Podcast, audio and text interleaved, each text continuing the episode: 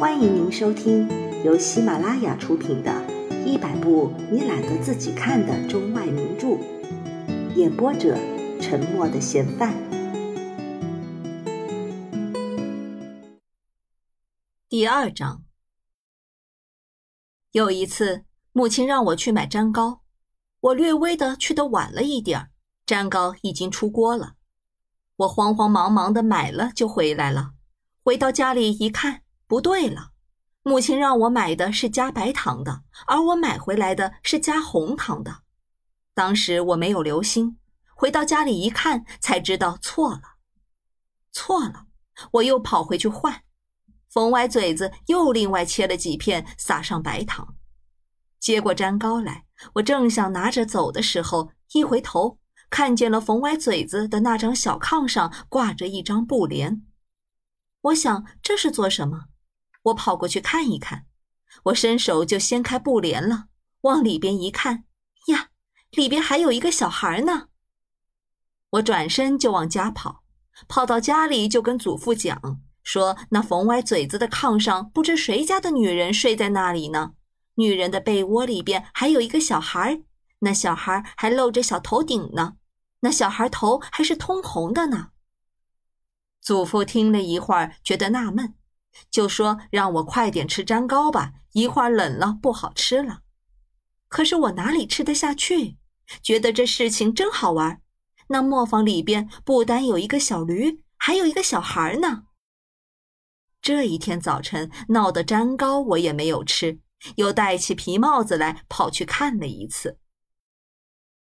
这一次，冯歪嘴子不在屋里，不知他到哪里去了。粘糕大概也没有去卖。推粘糕的车子还在磨盘的旁边扔着。我一开门进去，风就把那些盖上白布帘吹开了。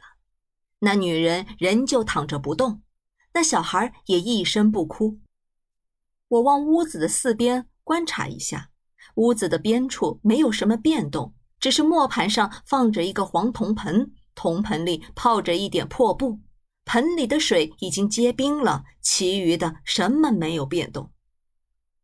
小驴一到冬天就住在磨坊的屋里，那小驴还是照旧的站在那里，并且还是安安顿顿的，和每天一样的麻搭着眼睛。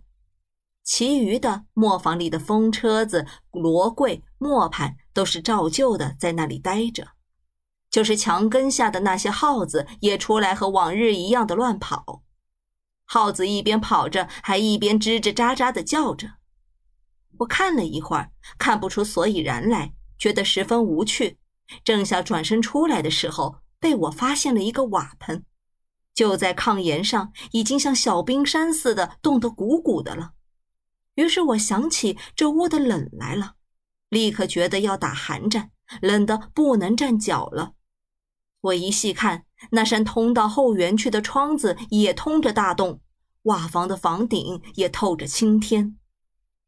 我开门就跑了，一跑到家里，家里的火炉正烧得通红，一进门就热气扑脸。我正想着要问祖父，那磨坊里是谁家的小孩，这时冯歪嘴子从外边来了，戴着他的四耳帽子。他未曾说话，先笑一笑的样子，一看就是冯歪嘴子。他进了屋来，他坐在祖父旁边的太师椅上，那太师椅垫着红毛碧脊的厚垫子。冯歪嘴子坐在那里，似乎有话说不出来，右手不住地摩擦着椅垫子，左手不住地拉着他的左耳朵。他未曾说话，先笑的样子，笑了好几阵，也没说出话来。我们家里的火炉太热，把他的脸烤得通红的了。他说：“老太爷，我摊了点事儿。”祖父就问他摊了什么事儿呢？冯歪嘴子坐在太师椅上，扭扭歪歪的，摘下他那狗皮帽子来，手里玩弄着那皮帽子。未曾说话，他先笑了，笑了好一阵功夫，他才说出一句话来。我我我我成家了。说着，冯歪嘴子的眼睛就流出眼泪来。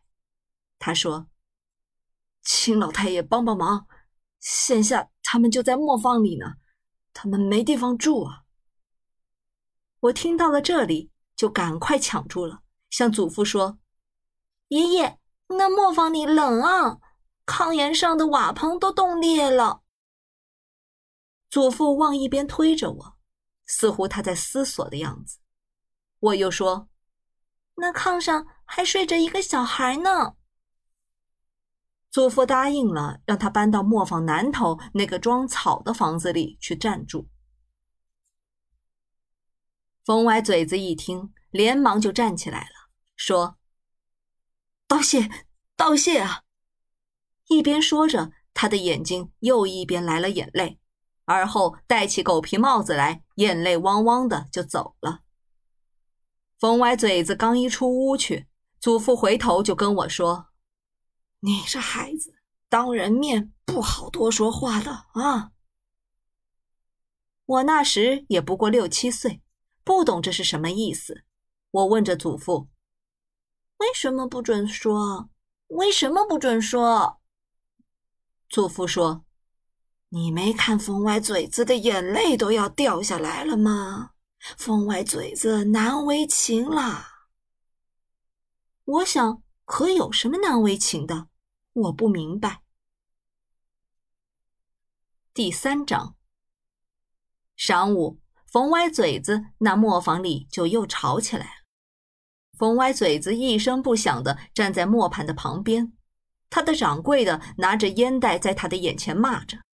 掌柜的太太一边骂着，一边拍着风车子。他说：“破了风水了！我这碾磨坊岂是你那不干不净的野老婆住的地方？”这青龙白虎也是女人可以冲的吗？冯歪嘴子，从此我不发财，我就跟你算账了。你是什么东西？你还算个人吗？你没有脸！你若有脸，你还能把那个野老婆弄到大面上来，弄到人的眼皮下边来？你赶快给我滚蛋！冯歪嘴子说：“我就要叫他们搬的，就就搬。”掌柜的太太说：“叫他们搬，他们是什么东西？”我不知道，我是叫你滚蛋，你可把人糟蹋苦了。说着，他往炕上一看，哎呀，这面口的也是你那野老婆盖得的，赶快给我拿下来！我说冯歪嘴子，你可把我糟蹋苦了，你可把糟蹋苦了。那个刚生下来的小孩是盖着陈面口袋在睡觉的，一起盖着四五张，厚墩墩的压着小脸。掌柜的太太在旁边喊着：“给我拿下来，快给我拿下来！”冯歪嘴子过去把面口袋拿下来了，立刻就露出孩子通红的小手来，而且那小手还伸伸缩缩的摇动着，摇动了几下就哭起来了。那孩子一哭，从孩子的嘴里冒着雪白的白气。那掌柜的太太把面口袋接到手里，说：“啊，可冻死我了！你赶快搬吧！”我可没工夫跟你吵了。说着，开了门，缩着肩膀就跑回上屋去了。王四掌柜的，就是冯歪嘴子的东家，他请祖父到上屋去喝茶。我们坐在上屋的炕上，一边烤着炭火盆，一边听到磨坊里的那小孩的哭声。祖父问我的手烤暖了没有，我说还没有烤暖。祖父说：“烤暖了就回家吧。”本集播放完毕，感谢您的收听。